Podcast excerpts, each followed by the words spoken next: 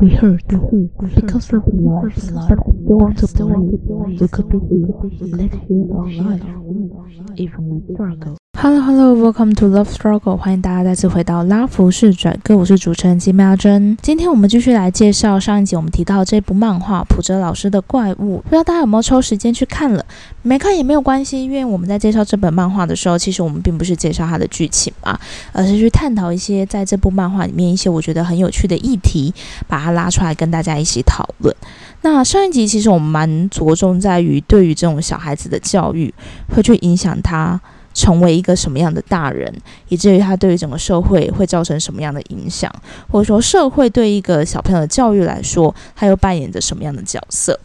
那在今天的主题会比较敏感，我们会谈一些我们认为理所当然的事情，但普泽老师在这些理所当然的事情里面，他加了一些伏笔，让我们去思考这件事情是不是真的就如我们从小被教育的。一样，OK。这部漫画我们稍微介绍一下它的时空背景。它里面的时空背景是建构在柏林围墙已经倒塌了，东西德已经合并了，可是呢，还是有一些所谓的东德的遗毒，OK。可能是对于社会主义的一个比较激进派的这些秘密警察，或者是对于共产主义还有一些想法的一些人民，他们对于东西德合并以后。所带来的影响，他们其实是持一个比较负面的态度的。对于我们来说，我们或许会有一点难理解这件事情。我相信现在听 podcast 的人，很多应该都并没有经历到所谓真正很威权的台湾。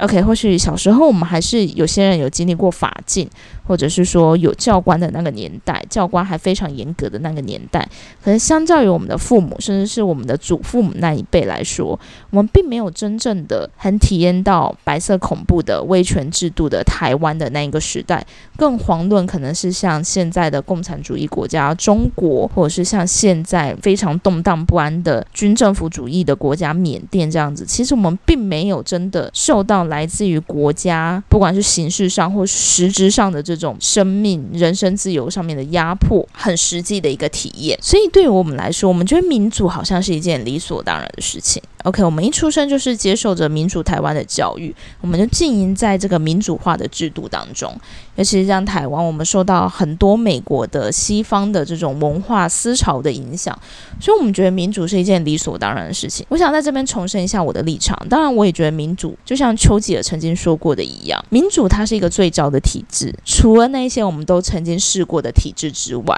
你说民主，它当然不是一个完美的制度。现在现今社会有非常多批评民主的声音，可能哦，民主变成民粹啊，哦，民意操弄专家，或者是说民意治国这件事情到底重不重要，或这件事情到底可不可行？OK，有很多人去提出这个论点，尤其又把柏拉图的概念拉回来讲。什么叫柏拉图的概念？就是柏拉图认为人是有分种类的，有所谓的金职人、银职人或铜职人。比如说，他们的可能在智力、才华、知识上面，它有不同的种类跟层级。那治理国家，说带领国家，它是需要一个丰富的才华、知识背景。那他必须要是这些金职人才能来领导国家。OK，反正正因为我们人有不同的阶级程度，所以。所以我们会形成一个稳固的金字塔，这个社会才得以安定。Anyway，反正很多人会认为说，所以如果让广大的民众的民意去领导国家，这件事情到底好不好？OK，所以其实有很多人就是谈这个民主制度是不是崩坏，或是这个纯然的民主这件事情到底适不适用？它是不是导致一些可能国家财政的负担啊，或者是我们效率的拖垮等等，都很多很多的面向可以去讨论。但是很重要一点，在我们曾经实施过的这些国家制度、国家主义当中，民主好像看起来是一个比较不怎么糟的。OK，如果我们把我们的底线踩出来，就是说我至少要生活在一个我不用因为讲这些事情而担心我会被抓走，我会明天看不见太阳的一个国家，这或许是我们最低的限度。如果这是我们最低的限度的话，那民主好像就是一个最基本的我们。唯一可以接受的一个制度，目前像看起来，但是因为我相信我们人类是很聪明的，我们或许会创造出一个更好的制度嘛。Anyway，反正对于我们来说，民主这件事情它是非常理所当然的。当然，民主制度也有它优良的一面。可是，在这部漫画里面，他提到就是说，因为民主浪潮它是一个大的东西。OK，它就是一个历史的东西嘛。但是在历史上面，其实它是有非常非常多小的人物所组成的。OK，我们当然不能说生活在共产或者生活在社会主义国家里面的所有人非常的苦难。你就说哦，只有那些官员啊过得很好，其实不是，或者说只有那些官员嗯享受到了这个共产主义带来的好处，其实其他人都非常的穷。我相信一百万个人里面，当然可能高比例的人困苦，可是还是会有那么一群人他在。社会主义的制度底下，也不是说过得很好或什么，就是无所谓，他就是生活着。可是当他所认知、他所熟悉的这个国家被推翻之后，他所过往认定的这些所谓我们讲的制度、社会风俗，他所理解的那些东西被推翻以后，其实人是无可适从的。今天假如说我们从一个民主国家变成一个威权国家，我们一定会觉得没办法接受，就像是可能现在香港的一个状况。香港当然它本身并不是国家，可是本来说好的完全自治，他们原本叫香港自治特区，可是现在国安法的关系，OK。中国的手进来了，不再是过往的香港，曾经熟悉的这些东西消失了。你会觉得说，哦，从民主变成威权，它是一个很大的改变。当然，你本来自由变得不自由，什么？你好像觉得很能理解，你好像无法理解说，如果是从威权变自由，有什么好抱怨的？这就是这部漫画最精彩的地方。我们都很难想象，从威权变自由，国家的人民他有什么好不满的呢？你原本只能生活在一个小小的铁窗，你现在可以生活在一个广阔的草原当中，你有什么好不满？但是他讲到一句，我觉得这句话让我起鸡皮疙瘩，就是柏林围墙拆除之后，反而产生了一个更巨大的黑暗，产生了一个怪物。我们仔细的去思考这句话：柏林围墙拆除以后，东西德合并了。东德变成了一个民主国家，那是不是也代表西德的那些资本可以突然肆无忌惮的进入了东？OK，原本你可能生活的地方是大家普遍穷，大家都穷，现在突然进来了一个非常有钱的人，他带着钱来掠夺了你的土地。你就有的财产，在过去可能威权或是社会主义的国家，我们以一技之长为主要的生活方式。可是现在你发现了，重要的不是一技之长，而是会操弄这个金融制度。操弄这个民主制度的人，他才将成为这个社会的赢家。OK，什么叫社会的剥夺感就会在这边产生？所谓的剥夺感就是说，如果大家普遍穷，你不会产生剥夺感的，那么大家都穷。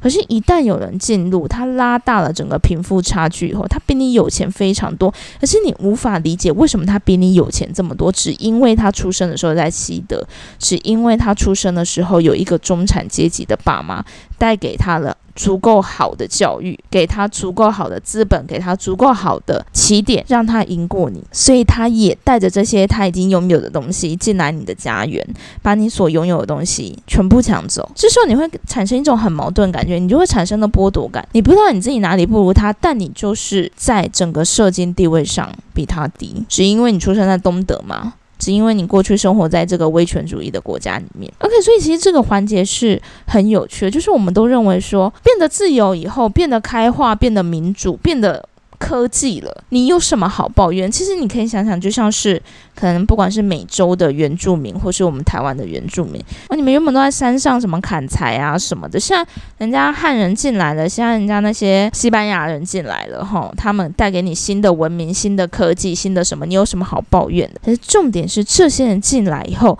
它不是无偿的给予，其实它带了很大比例的掠夺。而且它改变了你旧有习惯的生活方式。我们都知道，习惯这件事情不一定我习惯的方式是错的。在威权制度底下的人民，他的生活的方式他已经习惯了，而且他这个生活方式并没有伤害到任何人。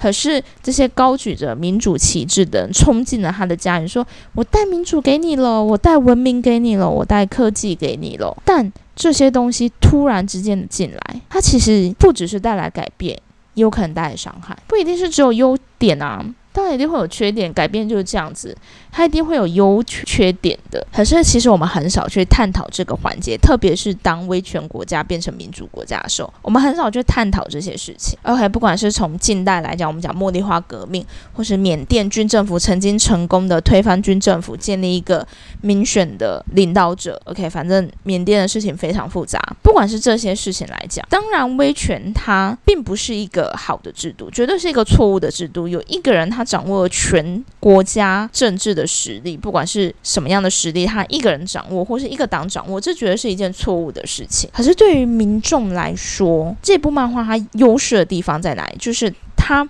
不是要让你去谈这个制度是对的还是错的，不是让你去谈这个国家制度是对的还是错的，而是他想让你知道。其实改变这件事情对这些民众来讲是非常大的。你不能因为说哦，好像他的制度是在我们大家主流的意识形态里面是变好了，你就觉得说他一定是变好的。你们还有什么好抱怨？在这部漫画里面，我们要一直去反思的点是什么？就是说很多我们觉得习以为常的事情，或是我们认为说这件事情本来就应该这样啊，它是黑白分明的，它是有是非对错的。这部漫画告诉你说，其实没有。如果你去深思，你去探讨一些很细节的东西，它虽然或许很渺小，或许在整个庞大的历史清册里面我们不会看到，可是其实这是好多人、好多人的生活。就像我讲，历史其实是人所组成的，每一个人他做他自己人生的历史里面扮演一个极为重要的角色。OK，除了这一点以外，除了在谈这个国家民主化对于旧有的这个威权。制度的民众来说，并不一定只有好的这个影响以外，他还去谈一个对我们台湾来讲会一个很冲击的概念，或者说我们觉得很难去接受，也是我之前在上一集我不断提到，就是这些犯罪者，我们有没有去探讨这些犯罪者犯罪的原因，或是这件事情我们到底不应不应该去探讨？他在里面。谈到就是后面啦，他会其实有很多就是连续杀人犯的影子会在他这里面的一些犯罪者里面出现，然后可能是像在美国很知名的 Edmund Campbell，他是一个非常可怕的连续杀人魔。Anyway，反正相较于国外对于这些杀人犯的研究来说，我们台湾的研究还是比较薄弱一点，因为我们台湾就是比较偏向硬暴主义嘛，就是反正你杀人就是偿命啊，我管你为什么要杀人。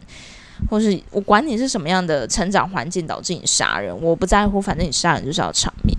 这部漫画它其实里面提到了蛮多，就是当一个人他会犯下这些重大刑案的时候，他一定是有迹可循的。而这个有迹可循意识，并不是要告诉你说，哦，反正杀人犯就是特别的，他就是因为怎样怎样怎样才会变成杀人犯。就像我上一集提到，成为一个杀人犯，他会有一百个变因，他并不是要告诉你说这一百个变因究竟是什么，因为这样子他才会成为杀人犯，而是他要告诉你说，每一个人在犯犯下重大刑案的时候，他是有他的背。背景它是有它的脉络，而这个脉络之所以重要的原因，是因为必须厘清了这个脉络，我们才知道怎么去预防未来的重大刑案的发生。OK，所以在这部漫画里面，这个犯罪心理学啊的学者，这些精神科医师，他在里面扮演一个非常非常重要的角色。他会不断去监狱里面访谈这些连续杀人犯。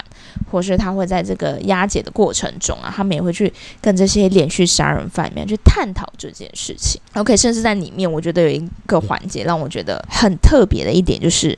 在这个男主角他在逃亡的过程中呢，其实他遇到了一对老夫妇。然后这一对老夫妇呢，其实里面的爸爸是警察，然后他们要去一个异乡去探望他的小孩，因为他小孩犯罪。其实我觉得这是一个最最矛盾的一个点啦，就是说，就像我们台湾之前有一个很知名的连续剧，叫做也不是连续剧，很知名的电视剧《我们与恶的距离》里面那一个连续杀人犯的妈妈说，就是没有任何一个父母他要花二十年去养育一个杀人犯。这个父母亲他们也是，这个父亲他是一个警察，他甚至是一位刑。他百思不得其解，他甚至质疑自己看人的眼光，他从来都没有想过他的孩子是一个这样可怕的人，他会成为一个杀人犯，他甚至质疑自己看错了人。他提到一点就是说，是的，我的孩子做错事了。但是他并不是一个坏人。我知道很多人听到这边，或者是看到这一段话的时候，觉得你没办法理解，就是说你的孩子怎么会不是一个坏人呢？就是我觉得这真的是一个很矛盾点。我自己有时候也是一直不断的想不通，或者应该是说我也不断的在挑战，或是跟自己的内心在打架。就是当我在谈论说，我希望可以去理解这些犯下重大刑案的人，就是我总觉得对被害者来讲，我觉得很内疚。OK，我也觉得说，好像现在这个时代，我们只在乎加害者的人群，我们。不在乎被害者的人权，就是我们好像都觉得说，哦，我们要去关心加害者，他为什么会变成一个坏人呢？哦，他变成一个坏人是什么原因呢？哦，我们理解他，我们才能做出什么样的改变？我们不能只是想把他杀死，我们把他杀死以后，我们就不知道为什么会有这样的人啦。哦，或许未来还会再出现，不用数百个好了，数十或者是十个以内这样子的人，台湾社会就会动荡不安啦。我们不能把他杀死，所以我们一定要理清他怎么样，什么什么。可是我自己内心的想法，我就会觉得说。你就算厘清了他为什么犯下了这样的重大刑案，你能保证你厘清了，你做成一个研究报告，你甚至 anyway，不管你用科技的方式、大数据分析，你做出一个非常严谨的报告，你能保证我们台湾再不会出现一个这样子的杀人魔吗？我们不会再出现像王景玉这样的人，我们不会再出现像是陈建新这样子的人吗？你能保证吗？我相信应该是没有任何的学者敢保证啊。既然你不能保证的话，那我们给他这么多的关注的时候，有谁谁去在乎被害者现在他的心情是什么？OK，像重大刑案这件事情。很少人会要求被害者去原谅啦，一定会有人说，哦，被害者是非常可怜，你很少人会去要求被害者原谅。可是我们换一个角度想，就是被害者他的一个弱势的地位。我所谓的弱势的地位，就是我想要营造出那种，就是有的时候有些事情你不原谅，好像是你小气，OK，好像是你不懂得体谅人家，可能像车祸啊或什么的，就是哦，对我要讲到，就是那个之前那个有一个什么。帮爸妈送金纸还什么的那个小朋友哦，精神状况不好，然后连撞什么四台法拉利。哎，你们反正大家都说什么哦，那小朋友很孝顺呐，还要帮爸妈送金纸什么什么的。他撞了四台法拉利什么的，然后那个车主好像不原谅他，或是叫他赔钱，很没人性。我现在就要讲，就是车主是受害者嘛，哦，这个小朋友是加害者。今天我讲难听点，他撞到的是车哦。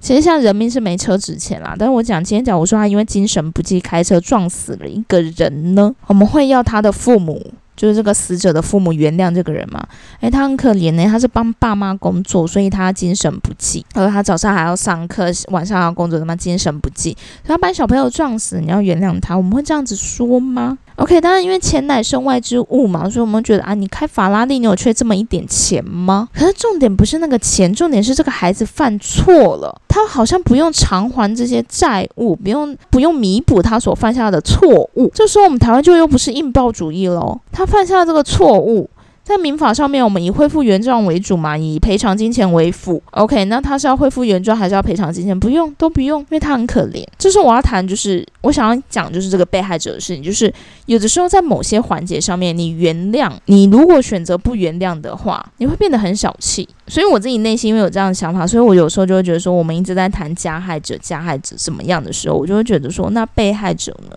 有谁去想过被害者？我讲难听点，今天如果是重大刑案的受害者家属。今天就算这个人被判死刑了，我不相信，我不相信他的父母会觉得比较宽慰，我不相信，我不相信死者父母会觉得说，耶，这个凶手死了，我就可以高枕无忧了，我就可以每天睡好觉。我不相信 一个好好的孩子被人家杀了，我不相信他会因为说，哦，那个凶手被杀了，所以他就可以高枕无忧了。我真的不相信，他午夜梦回之间在想起他的孩子，或者他午夜梦回之间，或是他们甚至他们愿意走出来，他们到外面去游玩，他的孩子曾经一起来过这个地方，我不相信会随着这个。个凶手伏法，他就不再感到伤痛。OK，所以其实有时候我们在谈死刑与否，或是我们在谈这个加害者的事情的时候，很多人都在下面说：“哦，你不是受害者家属，所以你当然可以说废除死刑。”但我讲难听点，你们也都不是受害者家属，你知道吗？我觉得受害者他是要有有一个受害者样子，这件是一件非常恶心的事情。OK，我就讲到就是我小灯泡的妈妈，那时候她其实有一些想法是说，她觉得不一定是要判这个小这个王景玉死刑。OK，她觉得说她应该要彻底理解这个王景因。为什么犯下这样子的滔天大罪？以避免有更多的孩子像他的孩子一样，大家都说这妈妈真的是不够爱他的孩子。我就讲出这种话的人真的太恐怖了。你怎么会觉得你好像比小灯泡的妈妈更觉得失去小灯泡这件事你感到更痛苦？你怎么可能比他更痛苦？我们都忘记那个孩子是在他眼前消失的，你怎么会觉得你会比他更痛苦？我真的无法理解什么样的人会觉得你会比一个母亲失去孩子，你会觉得你比他更痛苦，而这个母亲的所作所为。他出来选举，他出来参与政治，你会觉得他在利用他的孩子，就是受害者，他是要有受害者的样子，而加害者好像不需要。OK，我一定要哭哭啼啼，我一定要符合这个主流的意识形态，否则人家就说我一点不觉得你像受害者啊，你一点感觉都不痛苦。所以这部漫画一开始，他当然是要告诉你说，加害者每个加害者他有千千万万个样子，他有千千万万种故事，你要去理解他，而把这件事情你把它套回到受害者身。很少一样，每一个受害者，他有千千万万种样子，他有千千万万种故事，他不一定要跟你想法中的那个受害者一模一样，他才值得被同情。OK，所以今天其实我们谈两件事情而已嘛。对不对？第一点，我们谈就是说，当一个社会制度的重大变革以后，它所带来的影响，对这些小人物来说，它的冲击究竟是什么？我们要去理解这件事情，而不是因为我们生活在一个民主的国家，我们觉得民主的国家非常好，我们就觉得说，从威权变民主的这些人民不应该抱怨，他们就是变好，他们没有什么好去理解他们的。不是的，这部漫画告诉你说，不是的，很多人的生活方式变得不一样了。他们可能变得原本就已经生活在底层，他们因为大量的资本进来了，大量比他们更有优势的人进来他们的国家了，所以他缩到了更角落的地方。OK，所以这部漫画里面他画出了很多很角落的人的生活的方式。OK，这是我们谈的第一个东西。那谈第二个东西是什么？就是说一个犯下重大刑案的人。它有千千万万种的样子，也有千千万万种的故事。换句话说，受害者也一样。所以这部漫画其实它要告诉我们的东西，它要告诉你去改变你曾经以为理所当然的那一种思考的模式。诶，我不知道在这个频道里面有没有推过外文歌曲，但我觉得今天这个聊的东西，我们很适合推一首日本歌《阿玛扎拉西》，不知道是不是这样念了，《阿玛扎拉西》。OK，呃，A D 二零二零。定和二年推荐给大家，谢谢。